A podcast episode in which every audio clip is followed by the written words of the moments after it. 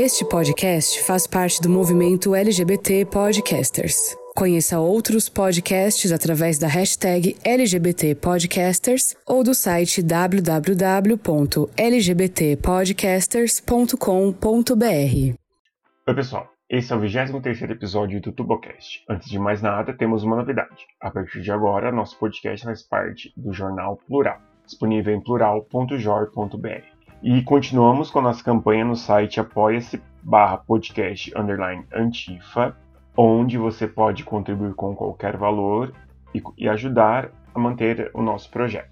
E hoje o tema é responsabilidade afetiva, com o Y do site e podcast Controle Y, onde ele expõe e reflete junto com amigos os seus dates ruins. Um podcast que faz rir, porém também faz pensar. E também convidamos o psicanalista Alan Silveira, que atualmente trabalha com a temática da sexualidade, HIV e prevenção, vinculados a estudos da USP e Fiocruz. Tudo bem, gente? Tudo Olá. e você? Tudo bem. Tudo bem também. Com você, Júlio? Eu tô daquele jeito de sempre.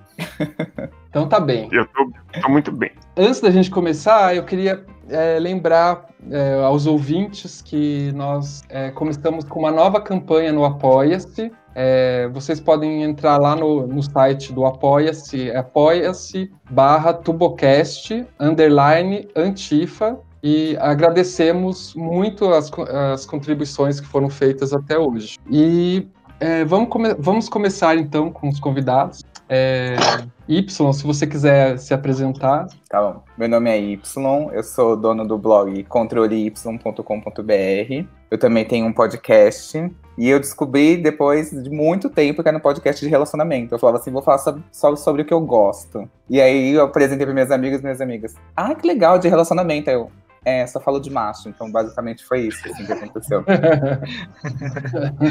e é, Alan, você, quer se apresentar também? Pode ser, vamos lá. Eu sou Alan, sou psicólogo, é, trabalho com clínica há alguns anos e também trabalho há alguns anos é, na área de prevenção ao HIV, num serviço municipal aqui em Curitiba que oferece PrEP, PrEP, testagem, e, e, lá a gente acaba falando também de relacionamento, de sexualidade, prazer, enfim, ser humano, né? Tem tudo. É, então, gente, a, eu, a gente teve essa ideia de falar sobre esse tema, relacionamento é, responsabilidade afetiva, aliás, porque um pouco por causa da preocupação com relação à saúde mental, né, durante essa pandemia, que é um período não, que não está fácil para ninguém, e, e, um pouco também porque é, a, a forma que a gente administra a nossa vida afetiva e sexual tem a ver com a pandemia, né? Então, tem a ver com responsabilidade também, né? Claro que a gente não tem uma perspectiva moralista aqui no Tubocast, a gente quer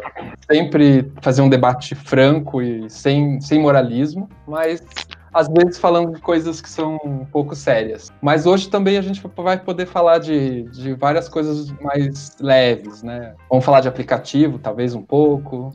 Então, eu estava pensando, assim, antes de escrever a pauta desse, desse episódio, o que, que seria o que, que seria responsabilidade afetiva, né? E aí ontem, eu até contei para o Y que ontem à noite eu eu fui perguntar pro, pro meu namorado o que, que ele achava que era. E aí ele achava uma coisa, eu achava outra, e quando eu vi, quase que tava dando uma DR. e, não ia ter mais responsabilidade afetiva nenhuma entre vocês. Pois não é. ia precisar mais, né? Não, e aí, assim, e aí no meu, no meu ponto de vista, é, assim, uma conclusão pessoal mesmo, responsabilidade afetiva seria, é, seriam dois, duas coisas. A primeira seria sinceridade e a, e a segunda seria é, você se colocar no lugar do outro. Então, sempre se preocupar que aquela outra pessoa é uma pessoa, né? E não esquecer é, que, ela, que ela é uma pessoa com sentimentos. Isso é uma coisa meio, talvez, meio lugar comum, mas que muitas vezes, principalmente em relacionamentos, é, digamos, passageiros, assim, é, casuais, né? Às vezes, ah, aplicativo, essas coisas, a gente se esquece que a outra pessoa, que quem a gente está se encontrando ali é uma pessoa. E, e eu cheguei nessa conclusão, né? Mas, enfim, não é uma conclusão. Né? É, um, é uma reflexão que eu fiz. E para vocês, o que, que vocês acham? Quem quer começar? Talvez o, talvez o Alan quer, que é da área de psicologia.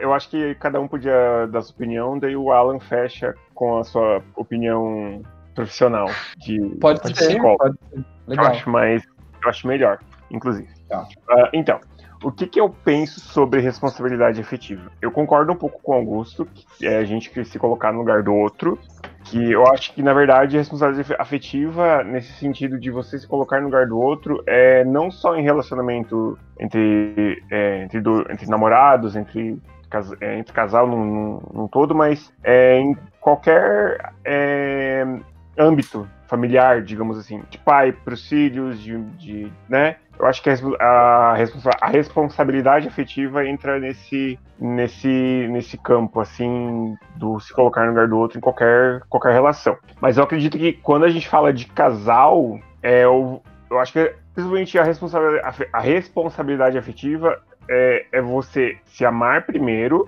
para depois você ter é, é, é, como a RuPaul fala, né? Como é que você pode amar outra pessoa se você não ama a si mesmo? Mas eu acho que o RuPaul é, simplifica nessa frase. Mas eu acredito que. Mas eu acredito nisso também. Que se você não, você não se amar, que você não se cuidar, você não não não, não, se, não, não se ter a sua própria responsabilidade com você mesmo, consigo mesmo, não adianta nada você depositar o seu amor em outra pessoa. Eu acredito mais ou menos nisso, né? Em relação à responsabilidade afetiva. Posso fazer uma pergunta? Pode, Posso fazer uma pergunta antes da gente seguir? É, Júlio, você falou é, sobre é, se amar e não jogar a responsabilidade disso no outro. É, mas pensando aqui em relacionamentos afetivos, românticos, amorosos, enfim, você quando diz isso, está pensando é, na pessoa que vai acabar saindo ferida dessa situação, é, ou de uma maneira preventiva, como quem diz, bom, se eu me amo, se eu me cuido, eu vou, por consequência, cuidar do outro também. E me pegou agora. Que você não, saia, você não sair ferido e você não ferir a pessoa. Caso tá. um dia você venha a terminar ou a pessoa venha terminar com você, entendeu? É você sair machucado, ok, todo mundo sai machucado de um relacionamento, isso é. Uhum, independente uhum. quem termine o relacionamento, se é você ou se é outra pessoa, mas é você tentar, você tentar sair o mais, é, mais limpo, digamos assim, possível e não, não, não, não sair machucado a ponto de você, sei lá, ficar anos sem se relacionar com outra pessoa, ou não acreditar mais no amor, ou. Uhum. Enfim, eu acredito que seja isso. Entendi. Eu entendo como responsabilidade afetiva algo mais na linha da, da honestidade. É aquela coisa bem de trabalho mesmo. Vamos alinhar as expectativas. Eu acho que é ser honesto uhum. com a outra pessoa. E no sentido. É, é bem explícito de ser responsável, assim. Às vezes essa palavra é, foge muito, assim, do geral dela, que assim você tem que pagar boleto, você tem que ser responsável, um adulto responsável. Você tem que cumprir obrigações. E eu acho que ser responsável efetivamente, você tem que cumprir obrigações afetivamente com, com a pessoa. Você tem que tratar ela como ele falou, como um ser humano que está ali do outro lado. Eu preciso prestar atenção porque aquela pessoa pode, de repente, é, ser muito mais, eu vou colocar entre aspas assim, sensível do que eu. Então ela pode reagir de uma outra maneira. Ela pode entender um sinal que eu tô dando de outra maneira. Então é assim, eu preciso pensar não que eu sou o centro do mundo, não que tudo é igual a mim, ter a minha régua, e eu preciso pensar que o outro pode entender diferente. Então eu preciso ser o mais franco e honesto possível. Eu acho que é isso. Sim, concordo com você. Eu também concordo, acho que vai por uma linha interessante. Sim, o que, que a psicologia eh, falaria sobre isso? Ou se não tem nada fechado, também pode ser, né? Uhum. Não sei. Tá, é, bom, eu não sei, talvez eu vá falar aqui de, de um outro lugar, sabe? É, justamente porque eu tenho uma visão a respeito dessas coisas, é, talvez até muito mais pessoal. É, de que é, é complicado a gente psicologizar algumas coisas, né? E, e cair nisso para falar sobre relações, como se a gente pudesse então estabelecer uma espécie de roteiro de como seria o ideal se relacionar. Né? Eu acho que dá para a gente pensar, sim, é, é, a responsabilidade efetiva como algo no sentido de se dar conta de si mesmo, se conhecer, uma autoconscientização e também poder perceber o outro, né? É, mas acho mais interessante a gente, enfim, tá ciente de que não, não tem como a gente estabelecer uma, uma regra de conduta, até porque nem tudo se aplica a todo mundo, né? Uhum.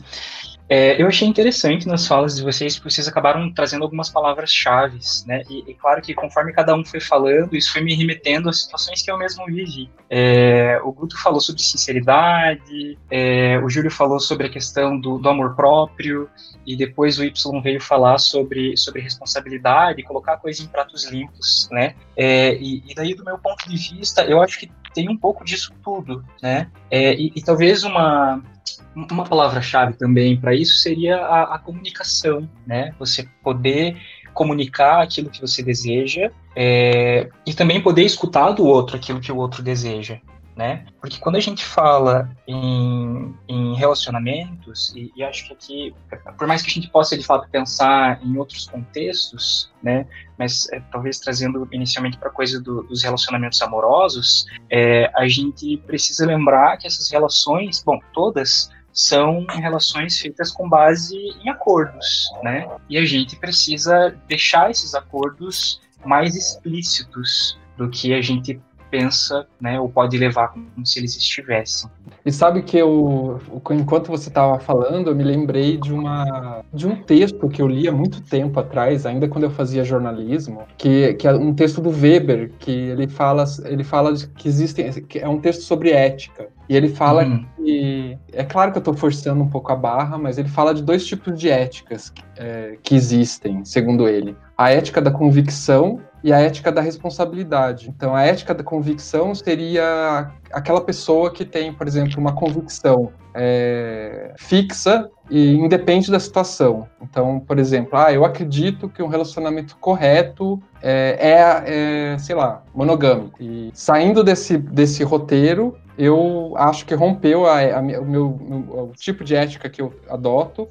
E então eu, por, por exemplo, vou achar que teve um rompimento de contrato. E existe a ética da responsabilidade, que é aquela pessoa que tem uma convicção, mas é, leva em consideração o contexto. Então, dependendo do contexto e do acordo que foi feito entre aquelas pessoas, ele está falando da sociedade no geral. Mas eu fiquei uhum. pensando que pode servir para um relacionamento também. Que a gente pode pensar, por exemplo, no caso da monogamia. Olha, eu querendo puxar para um assunto mais complicado uhum. ainda.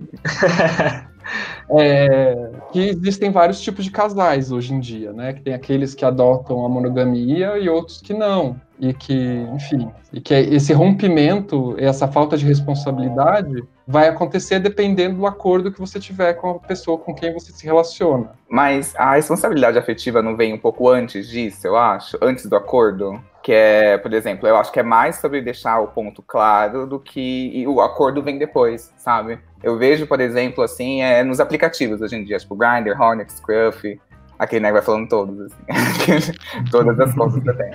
É, eu vejo muitas pessoas não enxergando humanos ali. Sim. Então, por exemplo, é, eu chego e converso com a pessoa, e aí a pessoa troca fotos e a pessoa vai lá e bloqueia. Isso já aconteceu mil vezes comigo, e eu já fiz mil vezes isso também. É como que faz parte do gaming de lá. Tipo, no Grindr, fala assim, ah, e aí, manda foto de rosto, quando a pessoa não tem. Aí a pessoa manda e você, opa, não gostou. Aí você pode responder se a pessoa insiste, você bloqueia. Eu acho que aí há um erro. Aí há uma questão bem importante da responsabilidade emocional com outra pessoa. Tipo, que mensagem que eu tô passando pra essa outra pessoa? O que que essa pessoa vai entender? O que que esse ser humano, que eu não sei se ele tem alguma insegurança, alguma coisa, vai achar disso? Eu parto do pressuposto de que, por exemplo, se ele tá aqui no Grindr, ele vai suportar isso e tá tudo certo. Mas é, eu acho que é muito. Por isso que eu falo que vem antes do acordo. Eu acho que é muito sobre enxergar a outra pessoa como ser humano. Como você. Tipo, meu, imagina a pessoa ver tua cara e bloqueia. Tipo, é chato pra caralho. Então, Sim. tipo, não.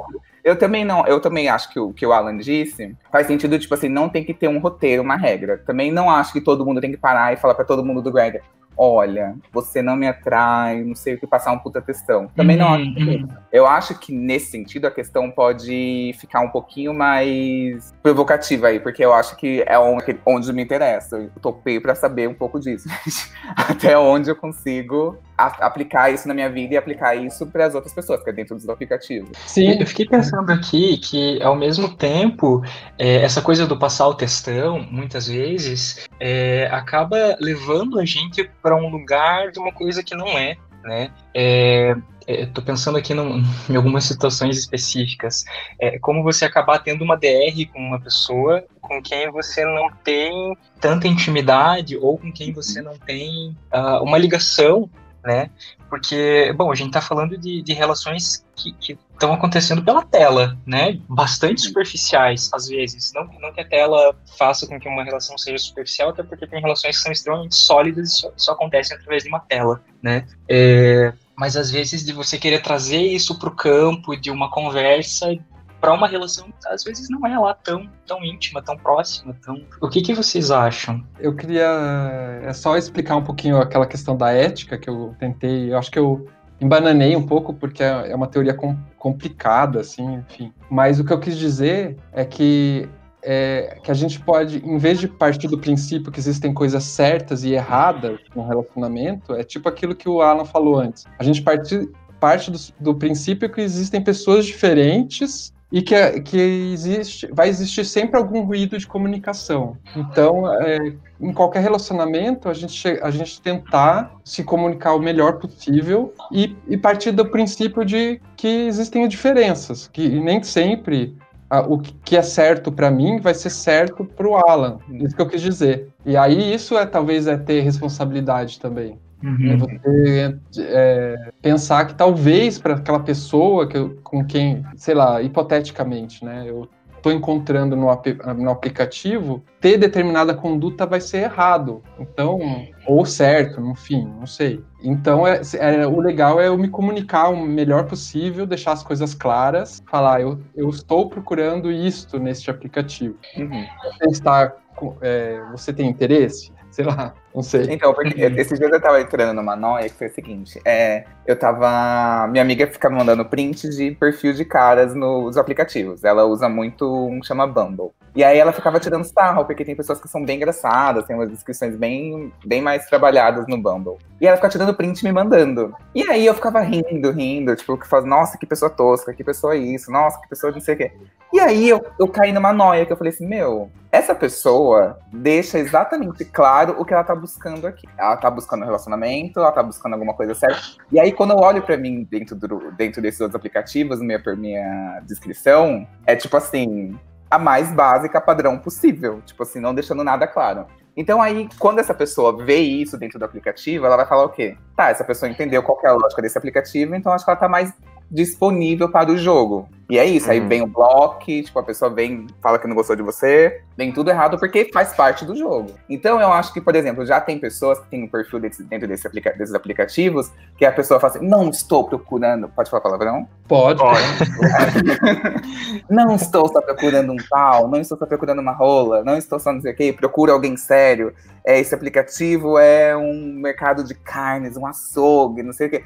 E que eu tendo a achar um pouco vergonha alheia. Só que faz muito sentido isso isso. Porque você sabe que aquela pessoa não tá afim de fazer o jogo do Grindr. Então eu já começo a entender que todo. A partir do momento que eu coloco meu. Aí foi essa noite que eu entrei. A partir do momento que meu avatar e meu padrão, minha, minha descrição é padrão igual de todo mundo, eu dou a entender que eu tô dentro do jogo ali. Tipo assim, que eu vou suportar o bloco na minha cara e tá tudo certo. Teoricamente, não precisa ter, entre aspas, responsabilidade afetiva comigo, porque eu tô dentro do jogo. Se vem uma pessoa que é mais, que eu já vejo que a descrição dela é mais uma coisa que, olha, não gosto disso, não gosto daquilo, procuro um namorado, eu acho que eu já vou tomar um pouco mais de cuidado, talvez. Hum. Você falou do jogo do Grinder, né? Quer dizer, tá subentendido que o Grinder tem um, um modo de funcionamento, uhum. né? É, o que me faz perguntar, o que, que essa pessoa, o que, que faz com que essa pessoa que não quer jogar o jogo do Grinder esteja fazendo dentro do Grindr. Porque é mais né? fácil de você procurar. É mais fácil do que você ir numa balada, por exemplo, entende?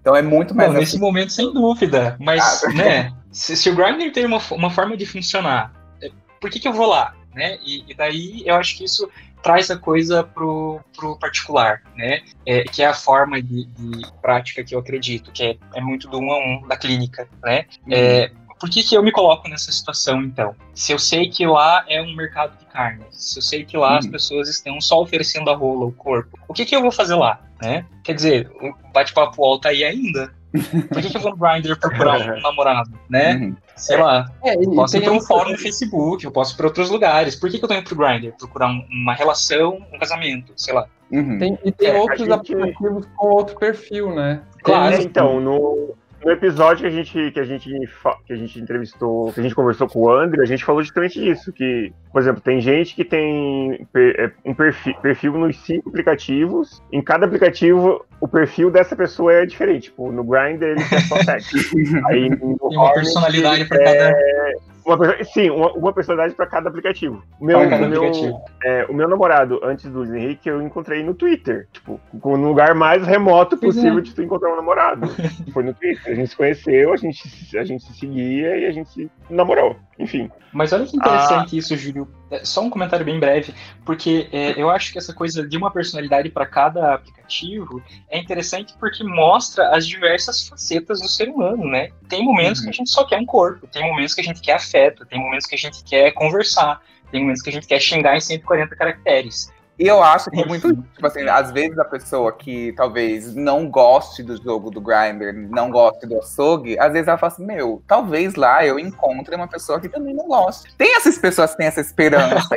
Eu tenho essa fé, gente, não desisto. E fica procurando uma pessoa diferente, tipo, vários avatares de só o corpo, só o tórax da pessoa. Aí tem uma pessoa lá com uma foto que é diferente. Já chama mais atenção, entende? Então, eu acho que mesmo dentro do Grindr, eu- a gente procura o, a coisa que, mais, que a gente mais gosta, entendeu? Quem mais se adapta pra, com a gente. Porque é isso, se você quiser, tipo assim, você pode fazer a foto do seu tórax, se você quiser ou não, enfim, você faz a foto que você quer, vai lá, chega, troca nudes e você consegue uma transa. Mas aí, e, e aí é o ponto que eu falei no começo, tipo, é, tem que esperar o mínimo de responsabilidade afetiva, tipo, a- esperar que a pessoa vai ter o mínimo com você, porque é nesse ponto que mais me choca. Eu, eu, eu, pra mim é muito distoante, assim, de tudo mesmo, nesses aplicativos de pegação. É, então, eu acho que mesmo pra uma noite só, sei lá, uma hora só, seja, eu acho que tu precisa ter um mínimo de responsabilidade afetiva com a pessoa, independentemente de, de tu nunca mais ver essa pessoa na vida.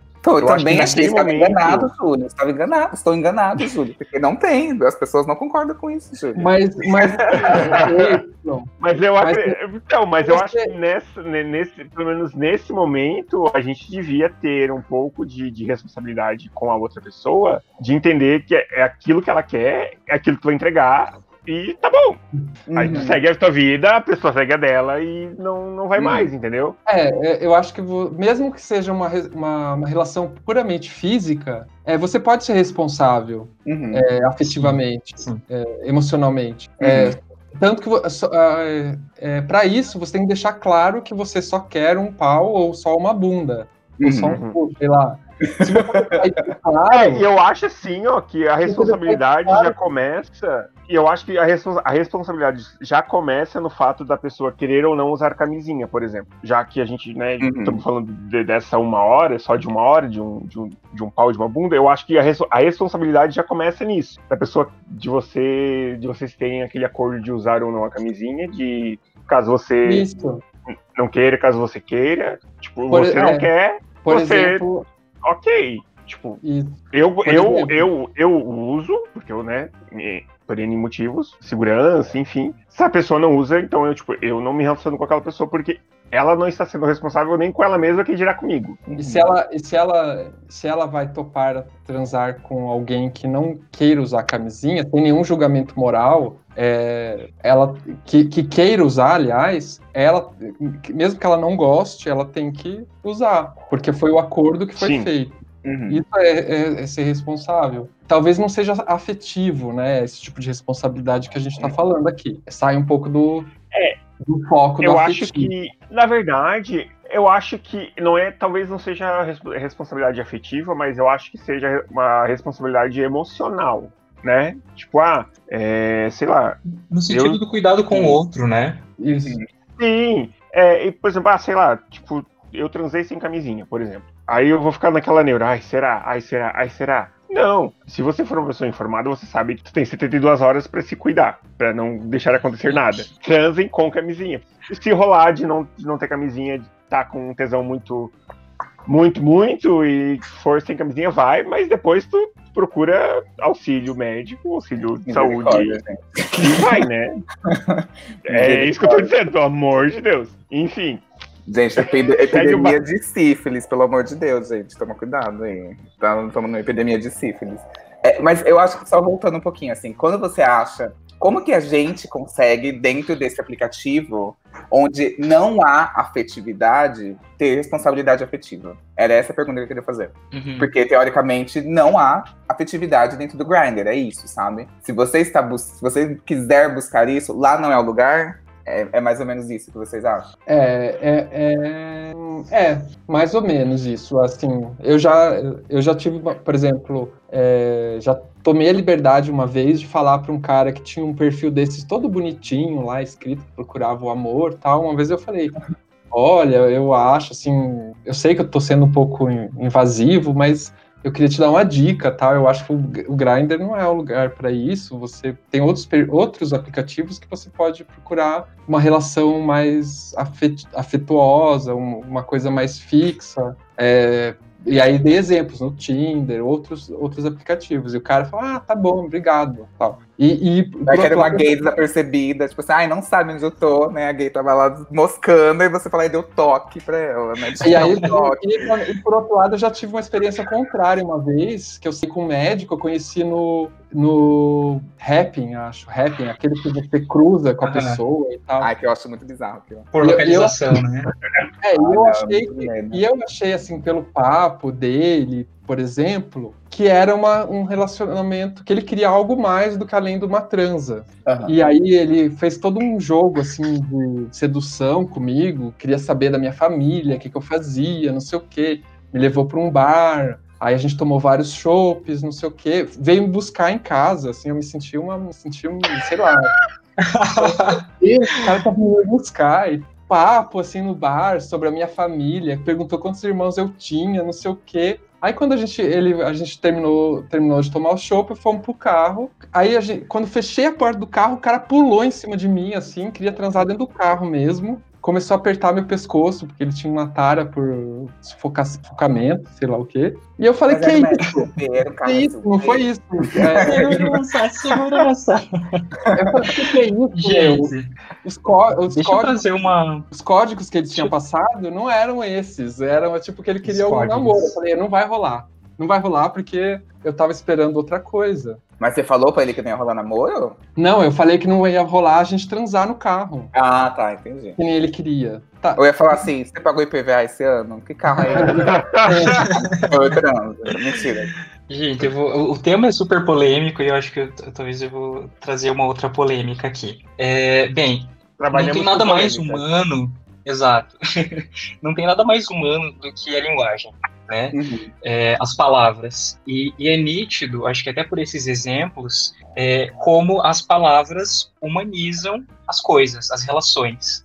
Né? Uhum. No Grindr, quando você manda uma foto do teu pau, é, você tá colocando palavras ali de certa forma, mas é, é uma coisa muito enxuta, é uma coisa muito pontual. Uhum. E daí quando você vai conversar com o boy ali no Happn, é, é toda uma historinha, né? Uhum. E, e veja que curioso, porque de certa forma parece que a gente está condicionado a pensar que quando o outro fala, quando o outro põe palavras na relação, é, talvez esse outro vá querer algo a mais. É, não seria isso, então, a coisa da expectativa que o outro cria na gente e faz, sabe? Com que a gente Uhum. se entregue, etc, etc. E depois o outro queria sexo, e só o sexo, mas não por isso ele vai deixar de falar com você. É, e quando ele vai embora, a gente fica frustrado, porque não teve mais que o sexo. Quer dizer, a gente tá tão acostumado a sair, transar e não falar com ninguém, que quando o outro vem e põe um pouco de palavra na coisa, para além do sexo, a gente fica todo mordido, porque Uhum. não teve mais palavras depois. Uhum. É, o que, foi É, o que eu falei pra, aconteceu, no, caso, já- no caso desse estudante de medicina. O que eu falei pra ele era, é, foi o seguinte: eu falei, meu, se você queria sexo, era só você ter falado. A gente não tinha gastado dinheiro com chopp, não tinha gastado todo esse tempo aqui conversando esse lenga-lenga sobre a minha família, a sua, não sei o quê. A gente fazia Mas. Luto, por que não? é, a pessoa não pode ter não? isso e ter o sexo também, assim. Eu acho que uma coisa que maravilhoso. outra. Porque eu, eu tenho um amigo meu, eu tenho um amigo meu que ele fala que ele acha sexo sujo. E ele acha que a pessoa que ele transou de primeira, tipo do Grindr, ele não pode namorar de jeito nenhum. Tipo, parece uma, uma crente, uma evangélica. Super jovem, ele tem 23 anos, assim, e ele fala que ele acha sexo sujo, e ele remete. Então, é, ele consegue separar muito bem a afetividade da sexualidade. E aí, o, o que eu acho é que, né? É, e, e, é, é pra mim não, porque as, as duas pra mim andam muito próximas, mas para a pessoa que divide a afetividade da sexualidade, como que ela vai conseguir afetividade num ambiente somente sexual? Não vai ter, não é? Provavelmente. Ou vai ter? Se tiver na expectativa que o outro traga, talvez não vá ter. Uhum. É, eu acho que a gente precisa humanizar mais o sexo, né? Uhum. A gente precisa falar mais, por mais, se colocar mais. Quando a gente fala, a gente se coloca na, na uhum. relação, na coisa, no, enfim. Acho que é, é, importante falar. Eu queria dar um exemplo, porque a gente foi falando aqui dessa história de aplicativos e tal, e eu fiquei pensando de experiências que eu tive que não tem nada a ver, tem nada a ver, é estranho dizer, né? Mas enfim, é, não são situações sexuais. Vocês já compraram alguma coisa na OLX? Não, nunca.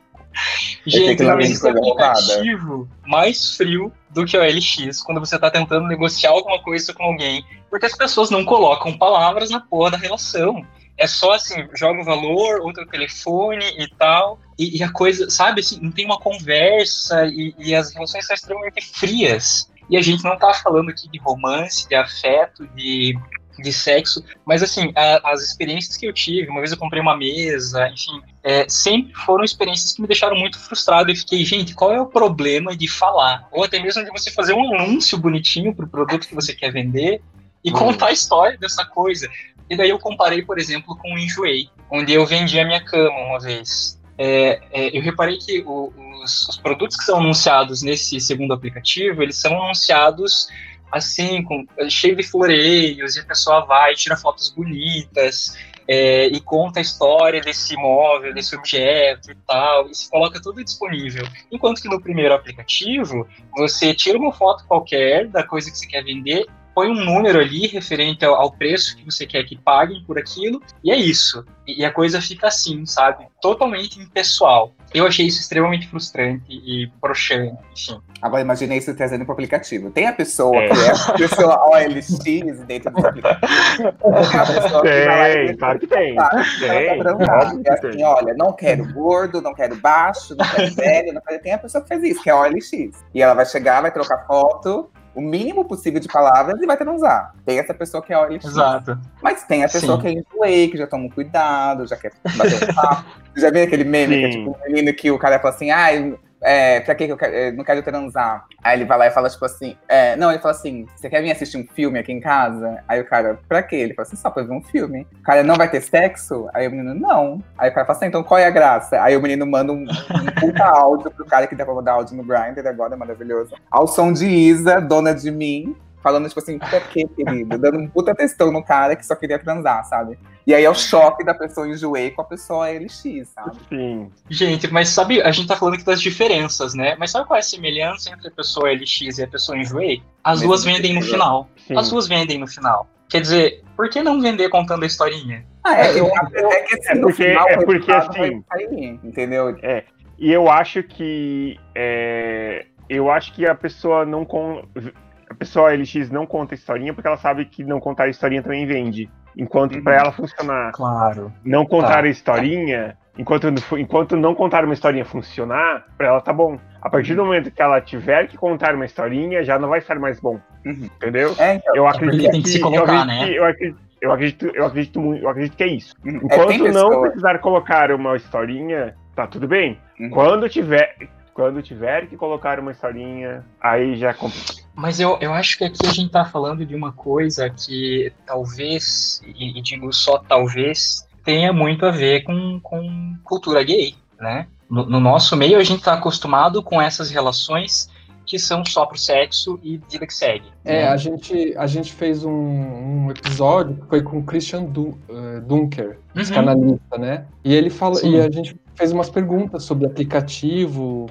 né, contamos algumas histórias para ele, e ele falou: "Ah, eu sou hétero, mas enfim, ele fez algumas hipóteses". E uma das hipóteses que ele fez, assim, que eu achei muito interessante, é que como a, a digamos, a, a significação o significante da, da, cultura gay é tão recente, então tem, um, tem algumas coisas não ditas ainda, que não foram significadas. Então parece que tem um Sim. vazio de significado no, na comunicação dentro da Uhum. comunidade. Ele fez essa hipótese. E É, uma, um comentário- inclusive, um comentário que eu queria fazer é que eu não acho que que assim, eu acho que a gente estaria sendo um pouco moralista se a gente falasse, ah, é, o, o problema é o cara que vai lá no Grindr e só quer sexo. Não é, eu acho que não é esse o problema, de não ser Hum, responsável. não. Eu acho É anterior, né?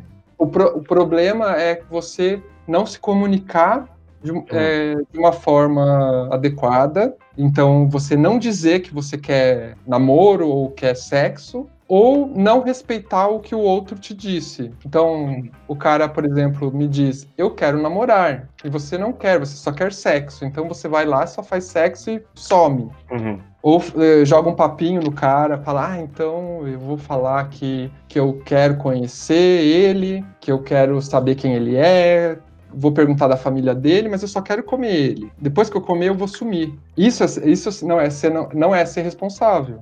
Mas eu, acho posso- que às vezes a pessoa não faz isso conscientemente. Tem a pessoa que ela vai lá e fala assim: Meu, vou enrolar essa pessoa aqui, fazer uma horinha pra depois comer ela. Tem essa pessoa que vai com esse intuito. Será Mas- que não é consciente? Eu acho que tem essa pessoa que não é consciente mesmo, assim, que pra ela é tipo assim: Meu, vou ver o que, que vai rolar daqui. Pode ser que essa pessoa seja muito engraçada, que o papo que era pra se durar, tipo assim, de acordo com meus planos, pra me voltar pra casa e, e trabalhar no outro dia, eu tenho que, tá, tenho que beber com ela durante uma hora e depois ir transar. Tipo, não, às vezes o papo rola, o papo flui, e aí a pessoa pode se surpreender. Eu acho que tem pessoas que são abertas. E tem a pessoa que você vai lá, que a pessoa abre a boca e você fala assim: que merda que eu vim fazer aqui, pelo amor, socorro Deus, capota um carro aqui na frente. Tem, acontece isso, eu acho que, tipo, aí já é o lado humano das pessoas. Dando certo ou errado. Teve uma vez que eu fui sair com um cara do Grindr e que eu fiquei muito chocado. Tipo assim. Foi tipo isso, ele era tipo um torso, aí ele mandou foto do, do pau dele, da bunda, tipo assim, sou ativo, sou passivo, tipo assim, aí nas fotos ele se descreveu. Esse é meu rosto, esse é meu corpo inteiro. Tipo assim, ele tinha um book de bairro lá pronto pro Grindr. Ele mandou. Aí eu mandei uma foto, ele falou assim: ai, vem aqui. Eu tava no apartamento da minha amiga e ele morava no prédio dela. Aí eu peguei, subi descalço do prédio do, do- da minha amiga, assim, subi. Cheguei, bati na porta dele, assim, aí ele abriu a porta. Quando ele abriu a porta, eu falei assim. Aí ele sentou assim, ele sentou no sofá, eu sentei também. E aí eu falei assim: meu Deus, não sei nem o nome dessa pessoa. Olha que bizarro. Aí eu falei, qual é o seu nome? Ele já começou a me beijar. E ali a gente começou a transar. E aí, depois disso, eu saí. Enfim, né, a gente nem conversou, eu desci pra casa da minha amiga, tomei banho lá, nem pude tomar banho na casa dele, que não tinha nada pra me tomar banho, tomei banho lá embaixo. E aí eu falei assim, nossa, vou perguntar o nome dele. Ele tinha me bloqueado no aplicativo. Nossa. É, E então, aí eu, e aí eu Ó. fiquei assim, meio, gente, eu transei com uma pessoa que eu não sei o nome. Que até onde a intimidade vai, sabe? Tipo, tipo, transar já não é mais tão íntimo. Então, por isso que eu, eu acho que tem esse choque da responsabilidade afetiva, quando, pra você conseguir enxergar outra pessoa, pra algumas pessoas, não tô falando que é uma regra, você tem que ter o mínimo de intimidade. Então, se você não tem intimidade, dificilmente você vai ter empatia. E dificilmente você vai ter alguma mínima responsabilidade emocional ou afetiva com essa pessoa. E aí que eu acho que é o pulo do gato da comunidade gay, que é que é isso, é esse choque de pessoas que são OLX e enjoeis aí, e que no final é a, a pessoa que é OLX sabe que precisa encontrar uma pessoa OLX, mas ela teima como enjoei. E a enjoei sabe que Uhum. precisa de uma pessoa enjoei, mas teima com a pessoa OLX. E não que seja proibido ou errado, pode ser que uma pessoa enjoei ame uma pessoa OLX, pode ser. E aí, só que aí eu acho que há esse ruído de comunicação entre esses perfis, assim, da pessoa segurar a sua expectativa. Tá, qual que é a sua expectativa? Ah, ele não foi, tipo, eu, eu não posso falar que esse cara não foi responsável afetivo comigo. Tipo, no final eu sabia qual era o perfil dele, entende? Então, tipo, qual foi a minha responsabilidade nisso para comigo mesmo, Sim. sabe? E aí eu acho que é uma pergunta que eu acho muito importante, que eu até levei pra terapia. Claro que ele não, não me magoou tanto, eu levei pra terapia, mas não me magoou tanto. Mas, é, Não é nada importante. nada Mas importante, falando. passei cinco terapias, assim, faz, faz cinco anos, mentira. É, mas a minha terapeuta me falou assim, é, qual foi a ousadia que você deu pra ele? Qual foi o poder que você deu pra ele, pra ele te magoar? E, e é muito sobre isso. Tipo, eu não tinha expectativa de namorar ele, de sair com um date com ele. A minha expectativa era a mínima de saber o nome, que foi o que me chocou, sabe? Mas eu concordo que nesse caso foi totalmente minha culpa. Ele era, tipo, uma pessoa típica de aplicativo. Então, eu falo por mim mesmo. É muito complicado cobrar a afetividade dos outros nesse ambiente, que é totalmente uhum. sexual e zero pessoal. Consegue uma coisa que é totalmente humana, que é o sexo, consegue deixar de uma maneira que é tipo você pedir um iFood, sabe? É muito bizarro. Gente, mas vocês já, passaram, já pararam para pensar na, na, particularidade disso? Né? Porque a gente tá falando aqui da, da fantasia primordial de um sujeito, né? É, tem pessoas que vão ter uma fantasia, e aqui eu estou falando é, de uma forma de funcionamento, né, de, de uma é, matriz possível de, de, maneiras de se gozar na vida, é, que a coisa passa por isso, né? E essa pessoa precisa, para conseguir gozar, do estranho, do desconhecido, do anônimo, da, da parte do corpo, né? É, uhum. E isso é muito íntimo, isso é muito. E, e, geralmente a gente não sabe disso. Né? A gente leva anos numa análise para atravessar a nossa fantasia. É, e esse é um ponto, né?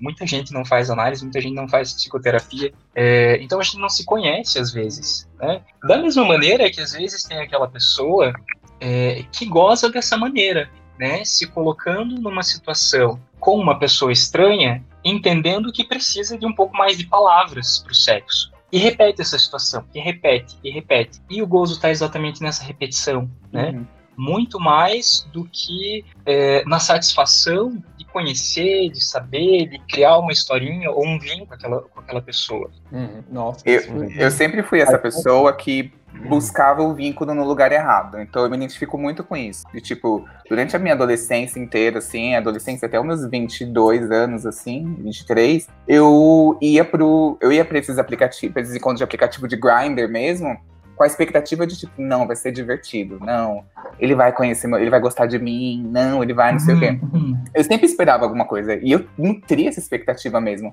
Até que teve um dia que um cara pegou, depois de transar, ele falou assim, depois que eu tomei banho, ele falou assim: Ah, você não pode dormir aqui. Aí eu falei: eu, eu, eu, moro no Grande ABC, eu morava, né, no Grande ABC. E aí ele era da Zona Leste, eu tive que vo voltar quatro da manhã. Ficou saindo duas da manhã, não tava nem o metrô aberto. Ele falou assim: Ah, você não pode ficar aqui. E aí eu tive que pegar, correr pro e ficar no metrô, na frente do metrô, esperando o metrô abrir. Tipo, zero empatia comigo. E aí eu fiquei pensando assim, tipo, esse cara, não, esse cara é fora da curva pra mim, ele é um cuzão. Porque eu expliquei pra ele, eu falei assim, olha, não tem metrô aberto, não tem como eu pegar um táxi daqui pra minha casa. Tipo, não tem. E ele falou assim, bah, não é problema meu. Ele literalmente falou Te vira. Isso. Te vira? Te, tipo, te eu vira. acho que essa pessoa é mas, fora da curva. Mas ao mesmo tempo, ele tem todo o direito de não querer dormir com você de conchinha sim, depois sim. do sexo. Não, não é? eu, mas assim. E eu demorei anos eu, pra pensar isso, gente. Eu demorei sim, anos pra engolir isso. De, tipo, Mas assim, quando, a gente não. A gente não. Eu não vejo o problema da, dele não querer ter dormido com o Y, sabe? Eu não vejo problema nisso. Uhum. Eu vejo o problema dele ter simplesmente mandado o Y embora duas horas da manhã. O problema, uhum. eu vejo, entendeu? Podia Definitivamente, ter... podia ter avisado antes, né? Também. tipo, Podia, com certeza. Eu ia ter enrolado mais, não... ia ter enrolado, demorado ou... demais, enrolado no boquete. Ou sei lá, colocado um lençol no chão. Ou até mesmo colocado um lençol no chão, ó, fica aí, te vira, a hora que você acordar, você vai embora, não precisa mais, vai embora. É, o, o erro foi Sabe? uma falta de comunicação. É, depois que eu subi de patamar na vida e tive meu local, aí eu passei a ter meu local, local, é, eu entendo, tipo assim, tem pessoas que vêm na nossa casa que você quer que a pessoa, assim que você gozou, tomou, você quer que a, assim que você gozou, na verdade, você não quer nem que a pessoa tome banho na tua casa. Você quer que a pessoa suma na sua frente. Existe isso, e, e eu acho que é muito hipócrita uhum. da minha parte falar que, tipo assim, ah, esse cara foi um cuzão. Sim, eu acho que ele foi cuzão porque eu falei, pelo amor de Deus, eu vou ficar no metrô. E ele, pô, foda-se, zero humano, assim, zero empático. Uhum. Mas. Na, na forma de conduzir a situação, né? É, é. Tipo assim, e hoje Sim. é uma coisa diferente. A pessoa, tipo assim, ficou uma lição em mim. Se você vai pra casa de alguém, tem um dinheiro pra voltar pra casa por alguma emergência. É. Hoje é muito mais fácil. Antigamente, isso quando eu tinha o quê? Um ano, sei lá, é, não tinha Uber, não tinha essa facilidade. Mas, uhum. é, novamente, é, eu não entendo esse. É, ele é um cuzão, ele é um desgraçado, maldito, assim, puto, puto, puto. Mas eu entendo qual foi a minha expectativa, que, por mais que seja mínima, que é tipo assim, dá duas horas de abrigo, um teto, duas horas no seu teto. é, eu não posso esperar isso uhum. dentro desses aplicativos, dentro desse ambiente. Então eu via eu me frustrando horrores. Eu era lá, eu enjoei no meio de um montão de LX e eu me frustrando cada vez mais. Até que chegou no nível que eu fiquei o quê? Morta por dentro. Falei, meu Deus, é... então é isso, eu não posso esperar nada. É, E aí e, eu será que é isso que acontece com todos nós, né? Será que a gente E acaba eu- morrendo por dentro em algum momento da história? É, E aí eu comecei a virar OLX. Pra mim é tipo assim, tal, tal, tal. A pessoa vem falar comigo, não respondo. Tipo assim, ah, não gostei, não respondo. Mas ah, será que, não né? será que é só no normaliza aplicativo, né? Sim. Será que é só no aplicativo? mas tu sabe, a gente meio que troca de papel, a gente troca os papéis, Sim, né? Vai assim. eu acho. Paulo Freire, né? É. Exatamente, eu ia comentar. Acho que dá pra gente citar Paulo Freire aqui. Mas dá pra citar E- Freud também. Dá, claro que dá. Dá, dá pra citar um Dá. monte de gente. mas, é, mas, é, mas é fato. Eu tive que parar. Pensei, não, você não pode ser assim. Você tem que tratar as pessoas como você gostaria de. Como você queria ter sido tratado naquela época. Uhum. Tipo, ah, não gostou, não gostei. Fala que não gostou. A pessoa vai te magoar. Tu vai magoar a pessoa? Vai. Mas você conhece, sabe o. o como é que funciona. Tu, a pessoa fica magoada, mas vai passar, como, é, como era com você. Eu, eu Hum. ficava magoado, mas passava. Teve um cara que uma vez ele, ele falava comigo e eu nunca respondia. Ele falava assim, oi, e mandava foto do rosto. Aí, tempo depois ele mandava oi e outra foto. Aí, outro tempo depois ele, oi. Aí um dia eu peguei e falei assim, ai, é, ai, não rolou, desculpa. Falei isso. Ele, nossa, muito Uhum. obrigado, muito obrigado. É, mais pessoas deveriam só. fazer isso. E aí, tipo, é isso. Minha mão vai cair se eu falar com essa pessoa. É uma Sim. pessoa, é um ser humano, tipo assim. E aí, a partir do momento que eu, li- eu trato ele como se ele não fosse um ser humano, eu desumanizo ele, é péssimo. Tipo, ninguém quer estar nessa posição. Então, pra mim, é Porque tipo um assim. dia. Porque um dia você vai estar nessa posição que é, né? Porque um dia você vai pegar uma pessoa que não vai com a sua cara. E ela vai fazer a mesma Não, coisa que eu você tô fez. cansado, calejadíssima disso. Mas eu acho que é, é- é sobre isso, sabe? Tipo, ali daquele lado da. é, tem uma pessoa que ela tirou várias selfies até achar uma boa, pegou, criou confiança, mandou pra você e tal, não sei. Então, imagina você só ignorar. Essa pessoa não é nada. E, e eu acho que é isso, tipo assim, é essa pessoa que você manda embora da sua casa duas da manhã e não quer nem saber. Tipo assim, Eu, eu acho não é uma pessoa, tô nem aí, ela que se vire. E aí eu acho que nesse ponto cabe a gente a dar o mínimo de respeito para a pessoa. Que não é isso, tipo assim, olha, vou ser franco, você não faz o meu tipo. Não é isso. É tipo assim, ai, não rolou, desculpa. Tipo assim, é uma coisa tão mínima que, tipo assim, que é por um ser humano, sabe? Tipo, o que, que custa você fazer isso? É, eu, eu falaria que é você ser civilizado. É ter o mínimo de educação, por exemplo. Mesmo que você queira só sexo. Ai, transou tal. Pelo menos você seja gentil com a pessoa no final. Finge, gente, finge. Mentira, não finge não, Tem- pelo amor de Deus, porque a pessoa se pega. Sabe o que aconteceu, assim, eu, de eu ficar com o cara só pra transar mesmo, e aí o cara, o cara, eu vejo que o cara começa a se vestir rápido, assim, Aham. e eu falo, não, eu falava, calma, pode descansar, não precisa sair correndo, quer um copo d'água? Não, tem gente, a gente né? fica com a Ah. boca seca, gente. Vai embora da pessoa com a bo- da casa da pessoa com a boca seca. Acontece Quer um isso. copo E aí, d'água, o que eu o mínimo de civilidade, assim, não sei. Sim. É, senão Mas a gente vai voltar pra barbárie, pra, tipo, ah, eu quero, Sim. eu tenho um desejo por essa pessoa, vou lá e estupro ela, porque é Uhum. isso, Ah. quase. É, mas- Tô mas exagerando. fica- sei, Mas, mas fica nessa linha tênue de tipo, tá, uma vez eu também fui na casa de um cara, e aí ele começou a colocar uma play, ele colocou uma playlist, a gente transou e tal, e aí eu peguei e elogiei a playlist dele. Falei assim, ah, qual que é essa playlist? E, tipo assim, gente, eu sabia, não- já, já estava calejada nessa época. E aí eu peguei e falei, olha, qual que é essa playlist? Ele então, é. Eu acho. Ele começou a inventar uma, toda uma desculpa. E eu só, tipo assim, só quero saber o nome da playlist. Tipo assim, eu não quero te seguir e te stalkear pelo Spotify. Tá tudo certo. E ele enrolando pra passar a playlist, enrolando, enrolando, enrolando. E aí ele falou assim: olha, então, é, não busco nada sério. Jogou do nada, não busco nada sério, não sei o Uhum. que. Eu falei assim, eu Uhum. também não, tá tudo certo.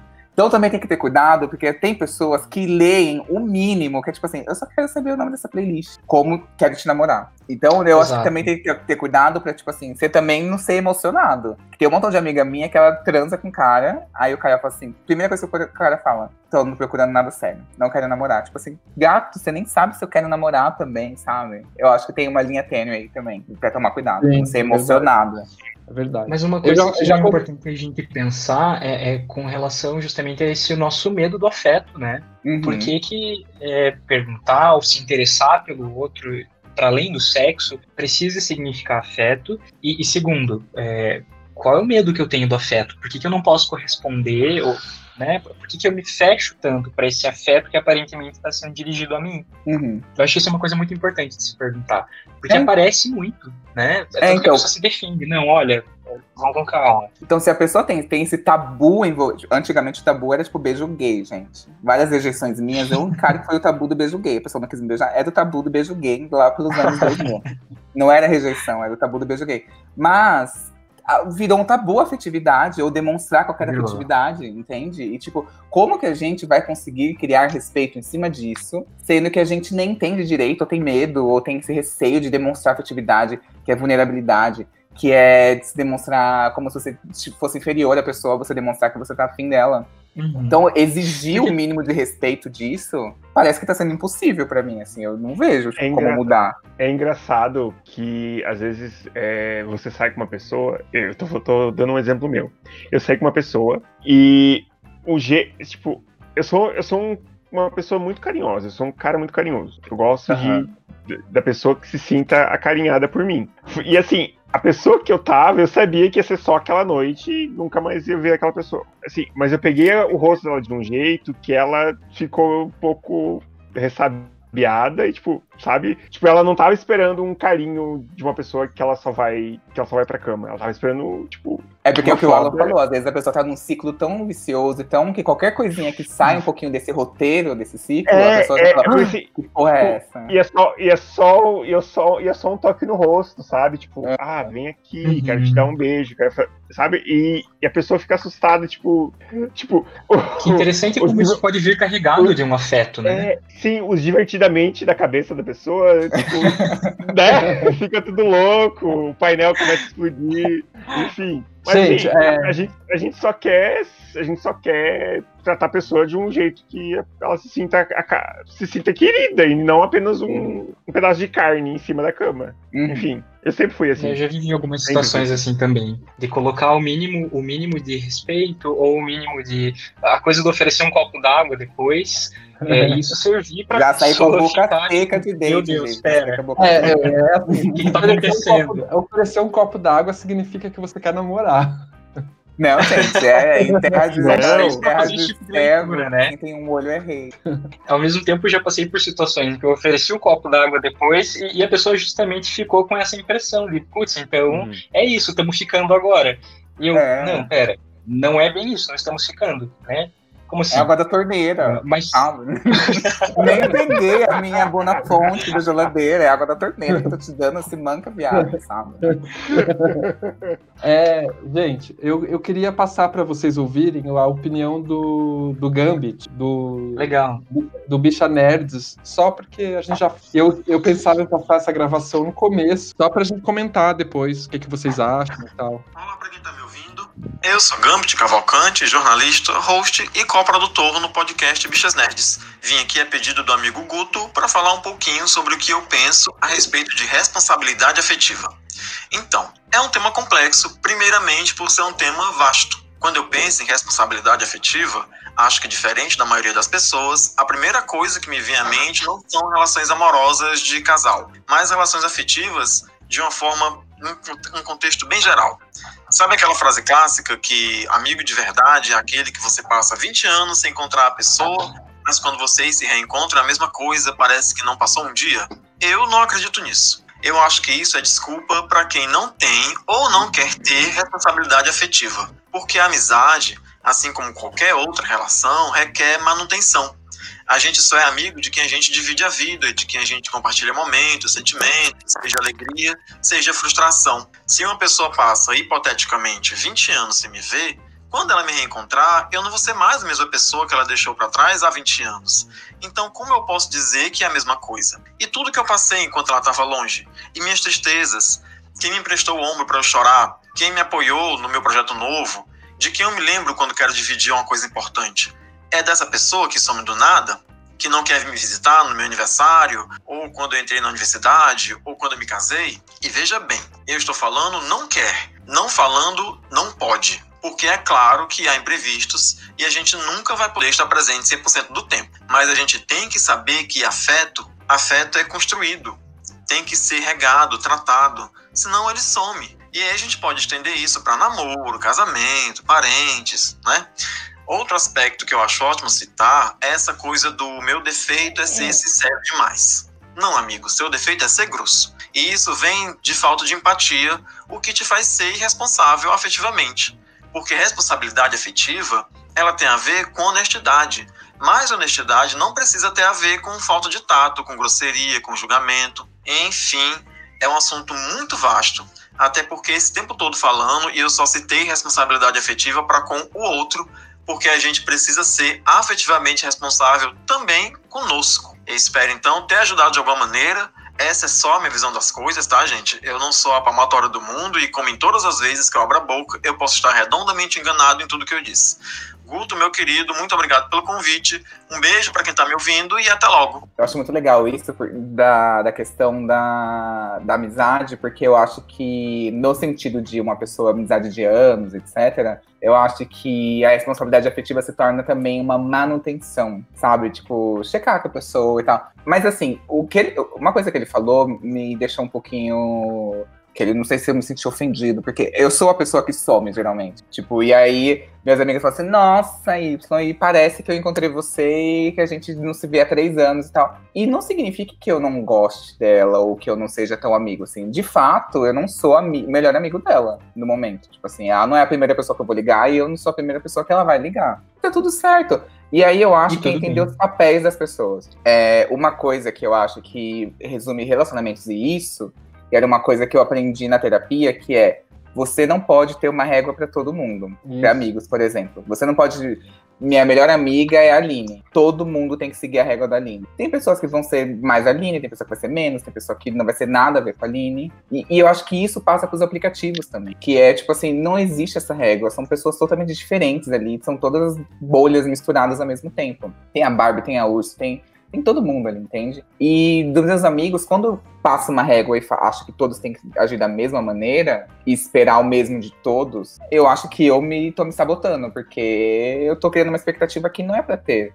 Nem todo mundo vai ter o mesmo papel e tá tudo certo. Mas eu acho importante a manutenção, sim. Esses dias eu a minha conta de luz veio muito alta, gente. E aí eu peguei e falei assim, nossa, que absurdo. Tive que ligar na. Não é mais Eletropaulo, é a Anel agora. Liguei lá na Anel, um saco, mas é isso. Aí a mulher falou assim, moço, você vai ter que desligar todos os aparelhos da tomada eletrônicos, esperar uma hora e ver se seu relógio andou. E aí eu tive. Uma hora não, tive que esperar quatro horas pra ver se o relógio andava, o relógio andava. Então, é isso, é responsabilidade minha, minha conta de luz não vir alta, entendeu? Então, tipo, é isso com os amigos. Eu preciso manter minhas amizades no nível que eu quero, no nível que eu gosto. Então, eu tenho que manter uma, uma mínima manutenção ali, sabe? É, eu achei interessante a fala do Y, porque ele trouxe aqui duas coisas.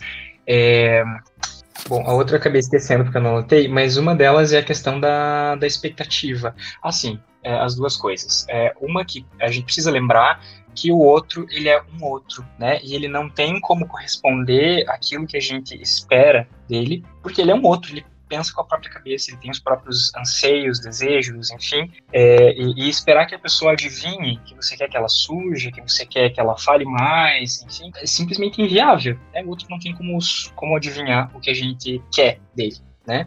É, e daí aqui a gente acaba caindo nesse ponto da, da expectativa. Né? E acho que é, eu particularmente detesto esse discurso de que a gente tem que viver sem criar expectativas e que a gente precisa ser muito cuidadoso e que não sei o que. Porque eu acho é, inicialmente impossível viver sem criar expectativa. Né? Você não tem como seguir a vida sem desejar coisas, sem almejar coisas, sem é, querer algo. É, eu acho que o que a gente precisa estar tá disposto é a quebrar a cara com as expectativas que a gente cria, né? Porque a gente vai criar, inevitavelmente. E sobre as pessoas também, sobre as relações, amigos, ficantes, família, né? E a gente tem que entender que eventualmente essas expectativas não vão ser correspondidas. E tem que estar preparado para que isso aconteça. Né? E se não for correspondido, ok, porque o outro é outro. Eu vou fazer o quê? Eu não tenho como controlar tudo. Né? A gente precisa é, é, entender que tem coisas que, que fogem ao nosso controle é o real, que é, enfim, que na psicanálise a gente vai chamar de castração. A gente tem que aprender a lidar com isso. É, e nem sempre é uma coisa fácil, né, filho? Não, não, definitivamente não. Não é mesmo, gente. Mas tá aí, né, mas tá aí, tá aí e é pra todos, né? O, o real se impõe, ele não fica esperando, ele se impõe. E você que lute. Uma, uma coisa que eu me coloquei muito, é, que eu coloquei, me coloquei como questão muito, assim, agora durante a pandemia, é a questão da responsabilidade é, nesses encontros, né? Na comunidade LGBT, é, mais na comunidade G, na verdade, vamos falar mais sinceramente. Na G, na, talvez na Bi, talvez, não sei. Essa questão dos encontros casuais. Por causa da pandemia, né? É, até que ponto você pode ter uma responsabilidade pelo que acontece pelo com o outro? Porque né, você, eu sei que sai um pouco do tema, mas enfim, é, eu acho que faz parte da responsabilidade também de quando você se relaciona com outra pessoa, independente se é se é para ter um relacionamento mais longo ou mais duradouro ou um, um relacionamento casual, é você se preocupar com o outro também. Então, é, no momento de pandemia, eu me questionei muitas vezes, assim, me perguntei até se eu não estava, é, se eu não estava adotando uma posição um pouco moralista, porque com, com relação a essa questão do, dos encontros, né? O é, que, que vocês acham sobre isso, assim?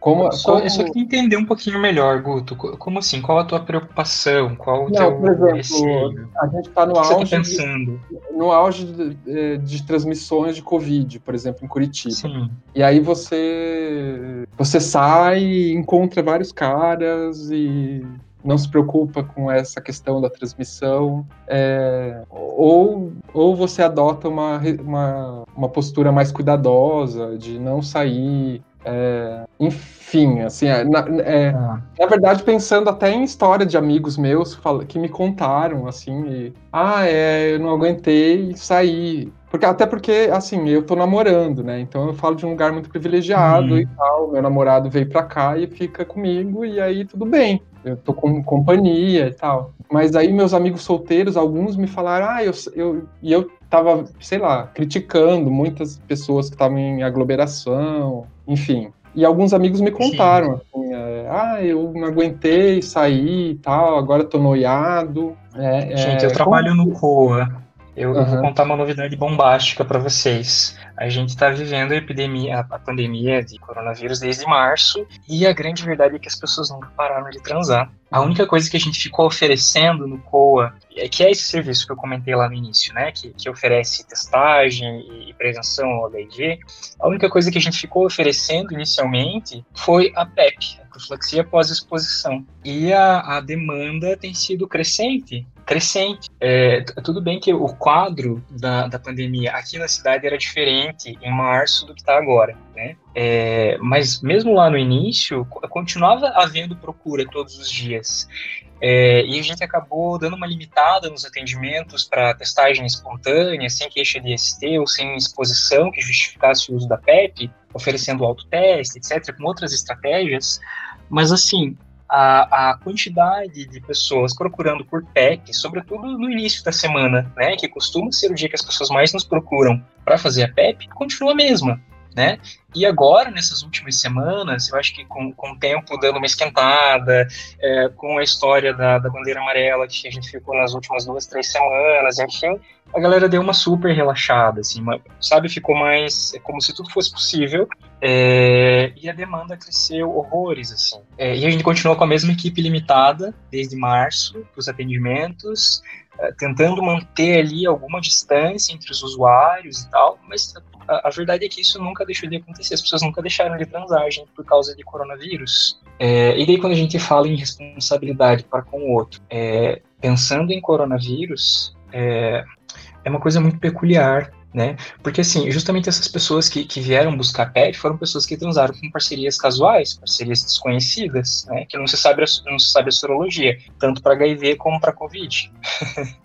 é, bom, de novo eu vou bater outra vez nessa mesma tecla da, da comunicação, né? É, de perguntar como é que o outro tá, como é que tá a rotina do outro, se o outro tá saindo, se não, quem vê, quem não vê. A gente tem que tentar reduzir riscos, né? Proibir uhum. não adianta, proibir não vai resolver a situação. Então tentar pelo menos reduzir os riscos e, e saber que se eu vou ver alguém, eu preciso evitar depois, sei lá, ver minha avó, de meus pais, eu acho que o cuidado mora aí, em você reduzir riscos, uma vez que o sexo nunca deixou de acontecer. Uhum. É, então, a minha pergunta era justamente nesse sentido, porque na verdade, como eu tô nesse, desse lugar de privilegiado, de estar tá com parceiro e tal, eu fiquei muito surpreso quando eu descobri, né? Porque eu tenho vários amigos que me usam como, ah, como, digamos, falam, contam histórias para mim e tal, porque sabem que eu não vou julgar e tal. E aí eu fiquei surpreso de perceber que as pessoas estavam transando e, e continuando transando e tal.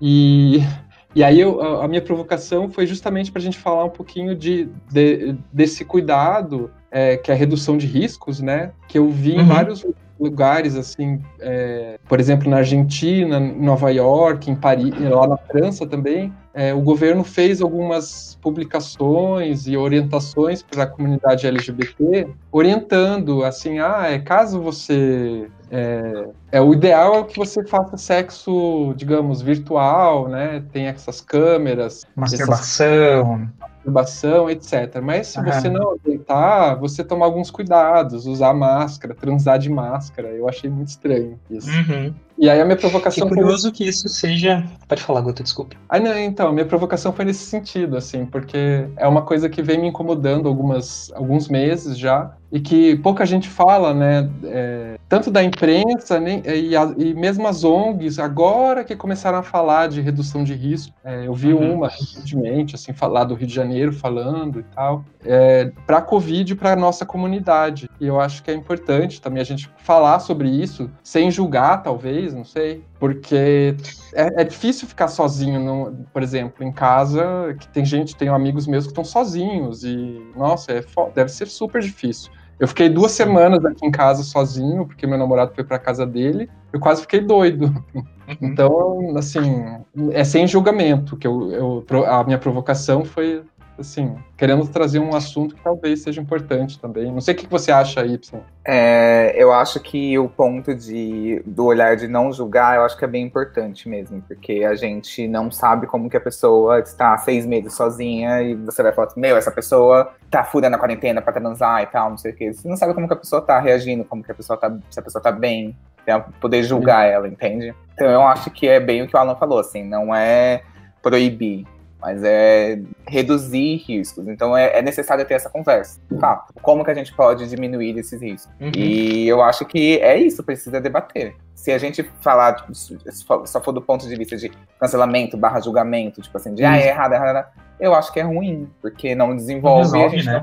não, não e, e, gente, de fato, eu moro aqui em São Paulo, capital. Rua cheia, a galera correndo sem máscara na rua, de bicicleta sem máscaras. No mercado eu vejo pessoas sem máscara, com máscara no queixo. Com... Então, tipo, ou eu, eu, no começo, eu era pessoa louca, que eu, uma vez eu cogitei dar uma voadora na cara de uma pessoa de bicicleta, que tava assim, esperando do meu lado, sem máscara. Então eu falei assim, meu, ou eu vou surtar, ou eu vou perder meu réu primário. Então, assim, desapeguei. E aí eu acho que, que também tem a ver com responsabilidade afetiva, porque é, é uma responsabilidade social o, o se tratar do Covid, usar a porcaria da máscara, gente. Tipo, que Sim. é o mínimo. E, e, e, é isso. A gente. Eu tenho, eu tenho a expectativa das pessoas usarem máscaras e reduzir, diminuir a curva. É uma expectativa que para mim é mínima, que deveria ser um consenso geral. Mas não é todo mundo que tem. E é uhum. isso. Ou atura ou surta. É, eu tenho um, eu tenho um amigo lá aí de São Paulo, inclusive, que ele vive reclamando das pessoas que fazem aglomeração, que não sei o quê. Mas volta e meia ele tá na casa da sogra dele. É, é volta então, e meia eu ele... acho que é, é, muito grave, gente. É, é, assim, aí volta e meia ele vai, ele, ele foi num jantar uma vez na casa da, de uma amiga do marido dele. Então, assim, é, ele tá julgando pessoas, só que ele faz as mesmas coisas. Só que uhum, na não. cabeça dele, só que na cabeça dele é que como são menos pessoas de onde uhum. ele tá indo, tudo bem, daí é, pode. não tem problema. Tudo bem. É, é, sendo que não é assim. É muito grave porque cai numa hipocrisia, que eu acho que é tipo, aí não ajuda em nada e você tá sendo escroto só. No olhar Gente, eu acho que aqui tem, tem uma coisa que é, é interessante, porque a, a, gente cai outra vez na, na coisa da, do olhar moralizante que a gente tem sobre o sexo. Né? É, então, tudo bem eu ir na casa da minha família, jantar e etc.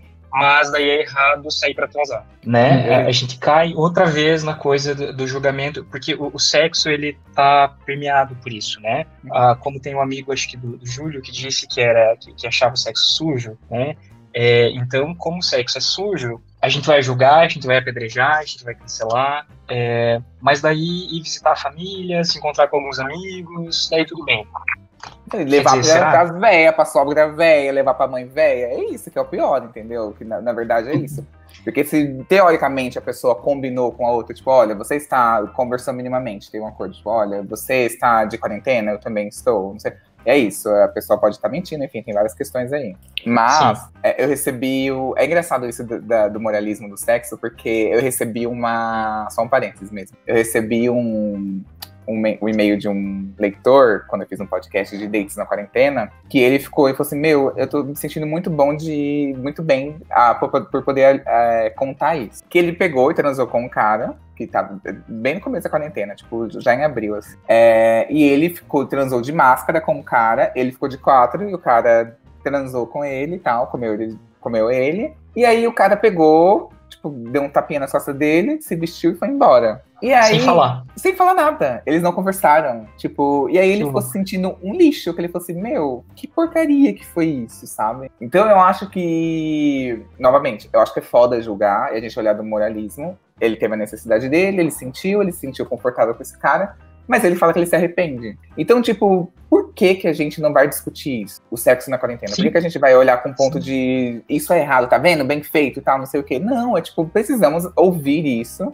ter as experiências pra gente poder aprender sobre isso, ver o que pode fazer, mudar, entendeu? Fazer alguma coisa pra porque eu vou depender do governo, gente, pelo amor de Deus. Fora a culpa a que já viria por ter quebrado a, a para ver uma pessoa diferente para transar, né? Quer dizer, uhum. de entender que isso implica um risco. Uhum. É, além da coisa de não ter falado, de talvez não ter sido tão satisfatório por isso, mais a culpa de ainda ter né, furado o isolamento para estar com uma pessoa estranha. É, é com, com, relação assim à questão do estigma, né? É, tanto da eu, eu, eu tenho eu estou tentando escrever um projeto de doutorado e o meu projeto de doutorado vai ser sobre a epidemia de HIV, sobre a história dessa epidemia, né? construção sociocultural. E, e assim, eu tô lendo uma bibliografia, e, enfim. E uma das coisas que eles se repete muito nessa bibliografia é como, como o HIV, assim como outras doenças anteriores, outras epidemias, né, como a sífilis, mesmo a tuberculose, era sempre a doença do outro. Então, e o HIV uhum. também, era sempre a doença do outro. Eu, eu me vi, assim, não estou falando eu realmente, assim, é um eu, eu retórico, né? É, me vejo como imune. Eu não sou, digamos, é, a pessoa sempre se vê como imune. Ela, ah, é, é, por exemplo, no caso do HIV, as pessoas não se viam como, como possíveis é, pessoas que poderiam ser infectadas pelo HIV, porque o HIV era a doença das prostitutas, dos gays, e, e, aí quando acontecia com os héteros, por exemplo, era aquela surpresa. E eu acho que está se repetindo um pouco com a, com o Covid, com a Covid, né? Não sei se, o que, que vocês acham, mas eu vejo que, por exemplo, a, a mídia está repetindo a estigmatização do grupo de risco. Então, ah, o velhinho, o, o obeso, o, a pessoa que tem asma, e, então, até, assim, até não se entender um potencial transmissor, né? Isso. Quer dizer, o problema tá tão no outro que eu mesmo não causo isso pros outros. Isso. Isso, e a pessoa não se sente responsável, assim, porque ela, ah, é o outro, o problema é, é, o grupo de risco. Você que é grupo de risco, que se vire. Você que é idoso, enfim. Foi só o que me veio na cabeça aqui, vocês falando sobre isso. Uhum. Me veio essa questão da responsabilidade, né, que o, o Y falou de responsabilidade social, eu, concordo muito com ele. E acho que tem a ver com isso, como, a, como a, as, essas epidemias é, essas doenças epidêmicas sempre são vistas como a doença do outro. Né? A sífilis era a mesma coisa, a tuberculose também, e como resultado de falhas morais, quase. Né? Então, a, o HIV era, era resultado para muitas pessoas, né? Falha, da falha moral, ah, porque o viadinho fez sexo anal, então ele pegou HIV porque mereceu. A sífilis também era vista assim, né? Até a tuberculose. A tuberculose era vista como a doença dos, das pessoas que é, sonhavam demais ou bebiam demais. Das piscianas. o quê? Das piscianas. É. Ah, então é isso, gente. Não sei se vocês querem fazer uma fala para terminar, assim. Sei que a gente uhum. falaria mais, é um tema bem dá vontade de conversar mais até. Se tivesse uma cerveja ainda, assim, eu ficaria muito feliz ainda. a cerveja já tá chorando aqui, tipo, ah, vai se fuder, Estevam. Eu acho que só pensando na coisa da, da, da Covid, é importante a gente lembrar da coisa da redução de risco. Né? Se você estiver aí pensando em marcar um date com alguém e tal, tentar reduzir risco, tentar conhecer minimamente essa pessoa, é, evitar múltiplas parcerias, lembrar do uso do preservativo, é, evitar expor outras pessoas ou familiares depois do encontro, né? Eu acho isso bem importante de ser pensado. E lembrar também de fazer testagem de tempos em tempos, correr atrás de PEP se for necessário, PrEP também está aí para isso, é, reduzir risco.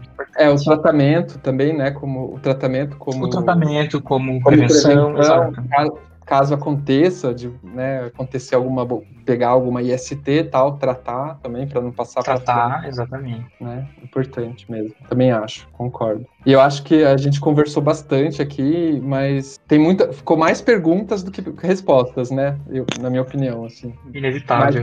Mas, mas foi muito legal, eu gostei bastante. Não, não y, você. Eu, eu acho que, como eu falei, assim, é, é difícil a gente tentar encontrar afetividade em ambientes onde não tem afeto nenhum. Então, como que a gente vai cobrar o, o respeito e a honestidade e vai cobrar a afetividade e a responsabilidade afetiva num lugar onde não tem? E aí eu acho que é possível sim ter, eu acho que a gente precisa sim humanizar. Não são só avatares ali, corpos e, e padrões de pessoas com padrões de. Isso eu tô falando dos aplicativos. E padrões de descrição, e todo mundo é igual, e todo mundo tá no mesmo playground, e todo mundo aguenta a mesma coisa. Não. Tem gente que associa muito um, blo um bloqueio simples e besta a um super abandono que a pessoa não suporta. Então, é, não é tipo, novamente, como a gente já falou, não é fazer um textão, não é dar, tipo, justificar o por A mais B porque você não gosta da pessoa, questão de gosto pessoal, enfim, não é isso. Mas é dar o mínimo que aquela pessoa merece, que é tipo um desculpa, sabe? Tipo, tá tudo certo. E eu acho que as pessoas estão muito, acostuma muito acostumadas a, ao descarte fácil. Todo mundo é muito descartável, você consegue pular para uma nova pessoa muito fácil. Então, é, mesmo no descarte, eu acho que aí é uma grande oportunidade de, de treinar a responsabilidade afetiva. Tipo, essa pessoa merece um bloco sem explicação, sem encerrar um ciclo, por, por, mínimo que seja, não merece nada, só merece bloco. Tipo, ela não merece nem que você fale um oi, sabe? É um ser humano, sabe? E aí eu acho que é tipo, na hora de descartar, é, é vai pra responsabilidade social. Tipo, você não vai descartar todo mundo no mesmo lugar. Tipo, faz aquele aquele já se incluindo, né? Faz a seleta do lixo. Eu sou um metalzinho, não vai me jogar no papel onde você joga todo mundo, entende? Então, tipo, trata as pessoas como pessoas diferentes. Não tem a mesma régua para todo mundo. Nem todo mundo quer ser jogada no lixo do papel, entendeu? Tem gente que é plástico. E aí, dá o mínimo pra pessoa e vai estar tá tudo certo, sabe? Humanizar. Eu acho que é a palavra que eu acho. A partir do momento que a gente humaniza, a gente consegue sim ter discussão sobre afetividade. Não vai ser o tabu, mas a afetividade. E após isso, a gente consegue tentar ter responsabilidade ou mesmo cobrar, porque é isso, gente. Eu tô cansado de cobrar onde eu não consigo nada, não consigo nenhuma resposta. Cobrar afetividade é difícil, é difícil mesmo cobrar responsabilidade afetiva. Concordo com tudo que você falou. E você, Júlio, quer terminar, fechar alguma, fazer alguma conclusão? Então, eu queria, na verdade, é, só dizer que eu concordo com tudo que foi dito aqui hoje, e eu acredito que eu eu concordo com isso, inclusive, de, no sentido da gente humanizar as, as relações e de tratar as pessoas como elas gostariam de serem tratadas, entende? É, eu acho que responsabilidade afetiva também é isso. É você. Aquela pessoa gosta de ser tratada como menina, por exemplo. Então, tô, tô, tô puxando um pouco para as pessoas de relacionamento interpessoal também, porque eu acho que isso também entra um pouco em responsabilidade afetiva e tudo e tal. E e sei lá, se aquela pessoa quer ser tratada como. Nasceu João, quer ser tratado como Maria. Vou dar um exemplo bem sucinto, assim, bem, sim, bem, bem prático. Faça isso. Isso também é ser responsável é, com essa pessoa, ter uma responsabilidade afetiva com essa pessoa. É, se ele gosta de, de, de, de azul, se, se ele gosta de rosa, não importa. Eu acho que, eu acho que a pessoa quer ser tratada como ela se vê. Eu acho que isso também entra no, no como, como responsabilidade afetiva e emocional também. É isso. Também concordo com você, Ju.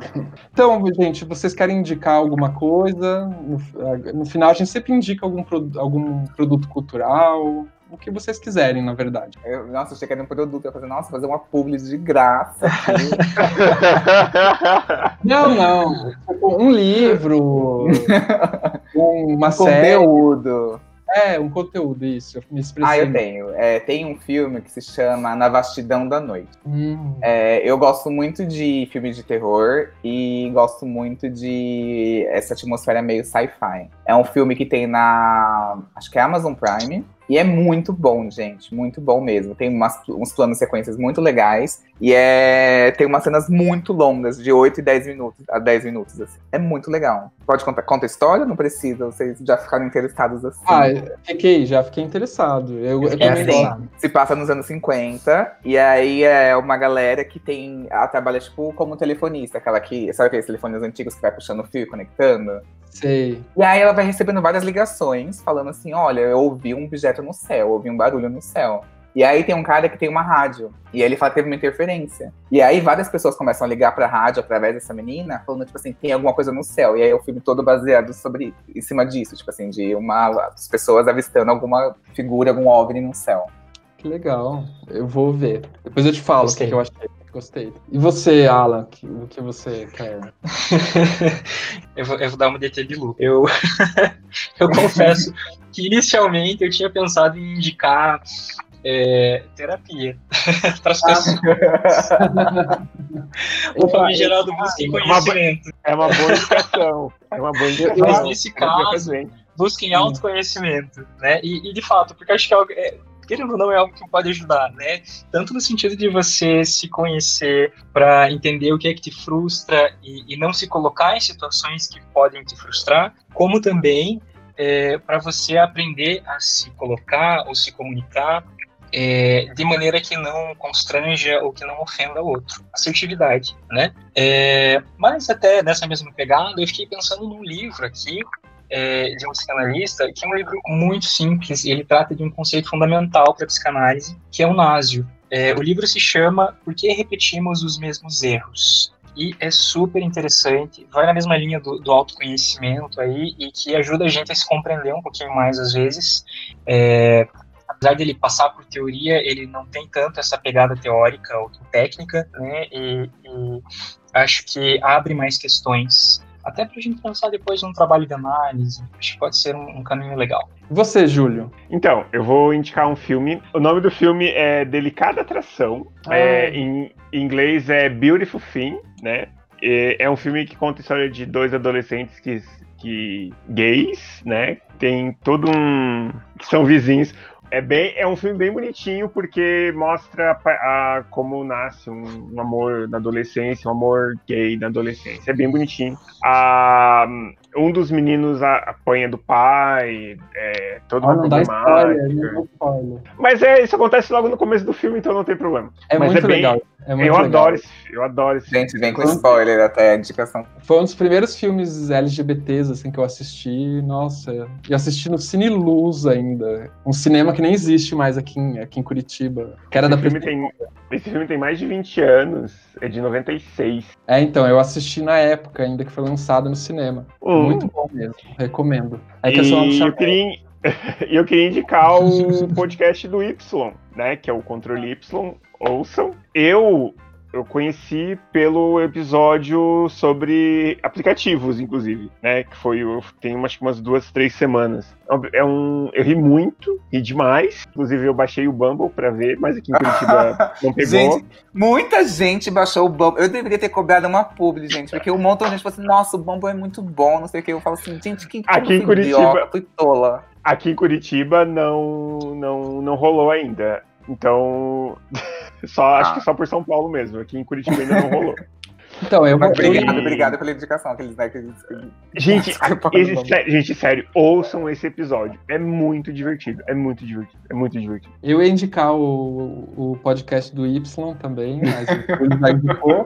Furou, né? É, então, eu vou, e eu, eu vou indicar o outro, eu ia fazer duas indicações, que é o, Bicha Nerds, que é do Gambit, né, que, a que deu a opinião dele agora há pouco, que a gente ouviu, que também é um podcast muito legal, que discute bastante cultura, quadrinhos, é o universo nerd, né, em geral no geral. Hum. E eu vou, indica, vou fazer uma outra indicação bem egóica, assim, que eu ando, eu tenho mania de listas. Na, na, na, Spotify, eu faço, eu ando fazendo várias listas de música, agora durante a quarentena. E eu coloquei Tubocast, o nome Tubocast 1, 2, 3, 4, tem sete listas lá de música. E aí quem quiser uhum. escutar, é, tem umas, umas, umas listas de músicas inspiradas no Tubocast. Umas ah, músicas é. transadas, umas músicas bem é, umas legais. Umas músicas bem, bem, legais, assim. E cada, cada, cada, lista tem um perfil diferente. A tem minha que fazer meta... agora a lista OLX e a lista Enjoei. Amo que ficou a referência, né? É. Daqui a pouco o Y vai estar falando lá no, no podcast dele sobre isso. Então tá, gente, foi ótimo. Eu adorei. Achei que o papo renderia mais um, hum. mais um episódio, por sinal, porque é um papo, é um papo super polêmico, né? Mas, enfim, agradeço muito vocês terem topado falar é, esse tema difícil, né? Que eu, que eu que eu propus. E se eu gente... que agradeço, eu que agradeço, é Guto. E também agradeço pelas indicações. Gente, muito obrigado, muito obrigado. A gente vai terminar o Tubocast de hoje, então, com o roncadinho do. Como é o nome Aquiles. dele? Aquiles. Aquiles. Tem vários episódios também, tem o miado da minha gata também, então tudo bem. ah, esses cachorros, esses animais aparecidos, hein? Ah, vocês né? querem, né? querem é, divulgar a arroba de vocês? Que a gente não fez isso no começo. Não.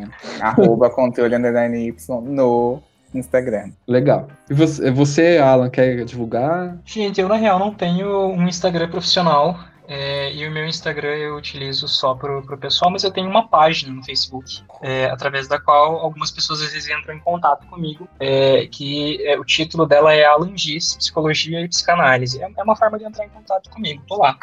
Alan, só repete. Diz, Alan Diz. Ah, tá. Legal.